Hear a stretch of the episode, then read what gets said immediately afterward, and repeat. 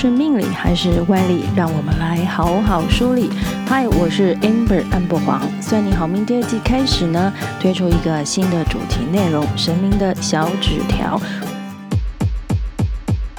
我们要来聊聊签诗上重要的讯息参考。挂头故事，神明的小纸条内容呢，是以台北艋舺龙山寺观世音灵签为范本，来跟大家分享签师的挂头故事。因为这个机缘呢，让我想跟大家一起重新认识蒙甲及龙山寺。我们在第一集的时候呢，分享了蒙甲的地理历史。这一集呢，我们要来了解一下龙山寺跟蒙甲又是什么样的渊源呢？经历日据时代二次大战的龙山寺又有什么传奇呢？在我们打开神明的小纸条前，先一起来开启这一段历史吧。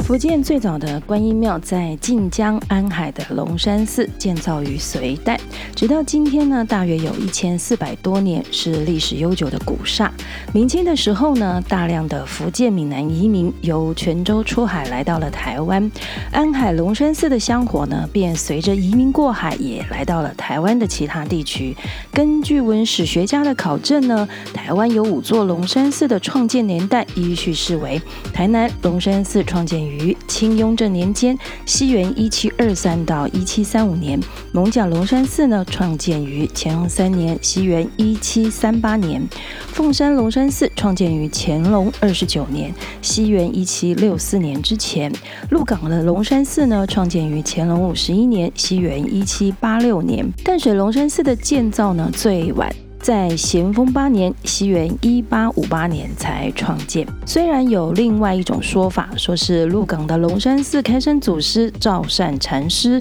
在明朝永历七年的时候呢，亲自雕了一座观音像，想带到北方的普陀山。不过因为船只在海上遇到了大风浪，结果呢就飘到台湾的鹿港。之后呢，就在当地结庐苦修，草创了鹿港的龙山寺。但是这个说法呢，除了安海龙山寺、鹿港龙山寺有间接的提到之外呢，并没有史料文献记载可以佐证。所以呢，一般我们还是以鹿港龙山寺内所刻的重修龙山寺的碑文为依据，推定呢是在乾隆五十一年的时候所创建的。而这也让我们看到，台湾奉祀的观音庙呢，多数是和晋江安海龙山寺有直接或是间接的关系。因为地缘啊，龙山寺的主要信徒为泉州府晋江、惠安、南安等三邑的人，所以台湾五座龙山寺呢，也是三邑人群居的地方。而台湾的龙山寺，当然也都是建于泉州三邑船头商人们聚落的外围交地。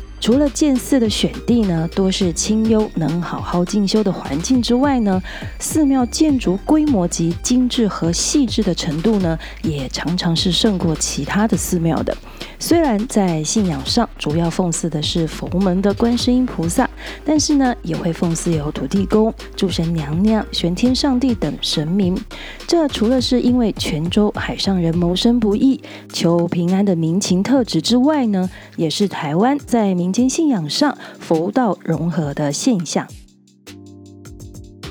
我们前面提到说，艋甲龙山寺建于乾隆三年，西元一七三八年，算起来呢，到今天已经有两百八十三年的历史了。艋甲龙山寺不但是台湾著名的佛寺之一，同时也是台北市最古老的寺庙。不过，当时怎么会在蒙甲这里建立龙山寺呢？早期泉州的三邑人呢，多数到蒙甲是做茶叶藤条的生意。传说有位泉州的商人来到这里后呢，把随身的晋江龙山寺的香火带忘在竹枝上没带走。到了晚上，当地人从那附近经过，看见怎么会有闪闪的光，这样就过去瞧瞧是怎么回事。结果看见那挂在竹子上的那个香袋啊，正散发着光芒然后看到香袋上面呢，有绣着这样七个字：“龙山寺观音佛祖”。大家觉得这是观世音菩萨显灵是神迹，便开始供奉这个香袋，祈求观世音菩萨保佑平安。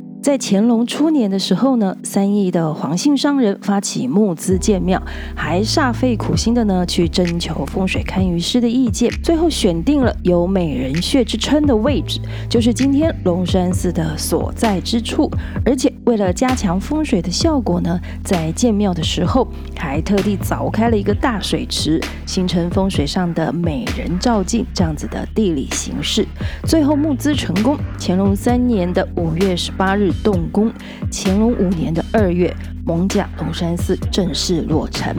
我们现在到了蒙甲龙山寺呢，一过了龙山寺的牌楼，右手边就会看到有座约两层楼高的流水造景和大水池。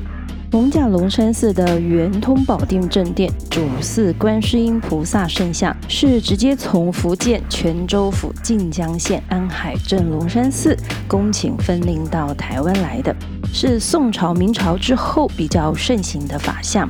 面容端正、丰满安详，眉间有白毫，双眼垂视，流露悲悯众生的神情。蒙甲龙山寺落成之后呢，成为当地三亿人的信仰及行政中心。每当有什么大事要商量，或是有纠纷要调解，大家都会约到龙山寺去，请求神明做主裁决。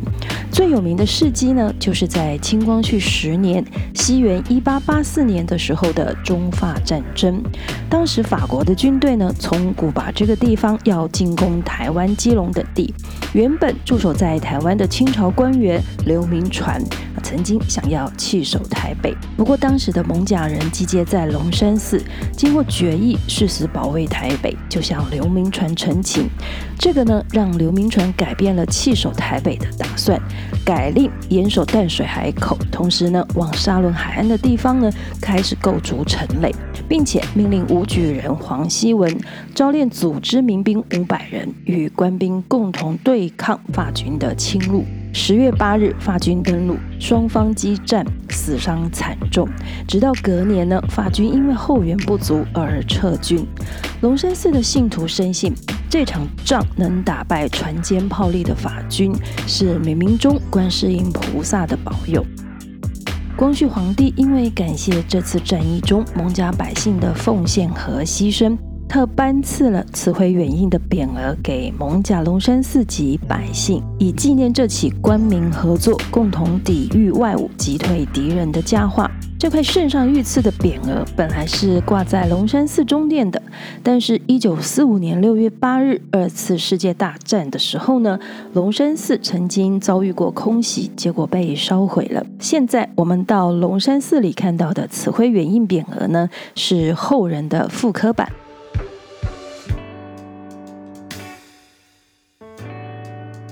红甲龙山寺创建两百多年，可以想见它见证了多少历史，也历经多少岁月沧桑。台湾多地震，嘉庆二十年，曾经因为地震的关系毁损到只剩下佛座，最后集结众人的财力和物力呢，在同治六年的时候重新修建。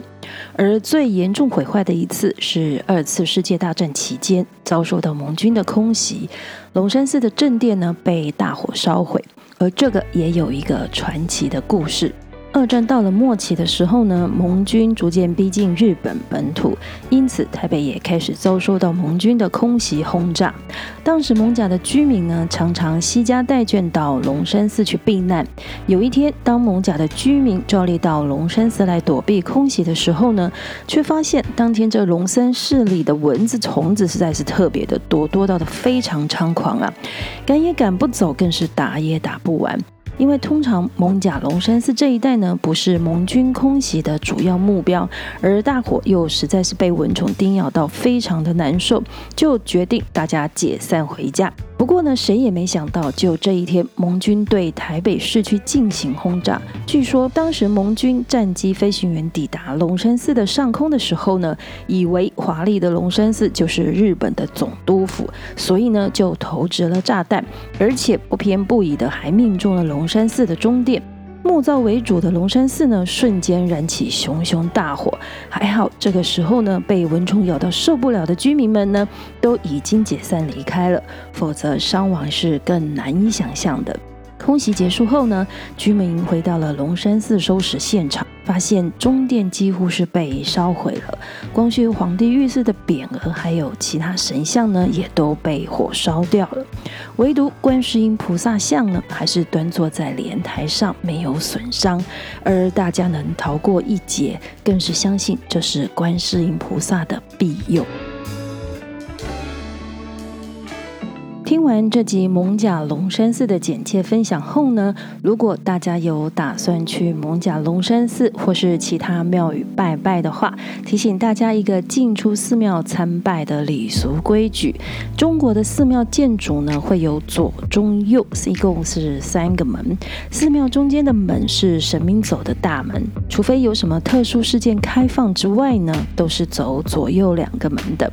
从哪一个门进，哪一个门出呢？这是有礼数规矩的。我们面对寺庙，右手边是龙门，左手边是虎门。规矩是从右边的龙门进去，从左手边的虎门出来。这跟中国古代的左右位置有尊卑区分的礼数有关，同时也是一个进龙门出虎口的吉祥寓意。所以反过来说啦，如果你从面对寺庙的左手边先进去，从右手边出来，那就会变成入虎口出龙门。呃，应该是没有人要这样子搞自己吧？这个参拜的礼数小知识呢，跟大家分享。另外，在两千年十月一日起呢，蒙甲龙山寺有鉴于温室效应及环保的缘故，正式停止了烧金纸。二零一九年的时候呢，巴黎圣母院大火，有鉴于此，蒙贾龙山寺内呢也开始停止使用烛台。二零二零年三月十三日开始停止提供烧香，同时也禁止大家自己携带，成为台北市继行天宫之后呢第二座不烧香的台北寺庙。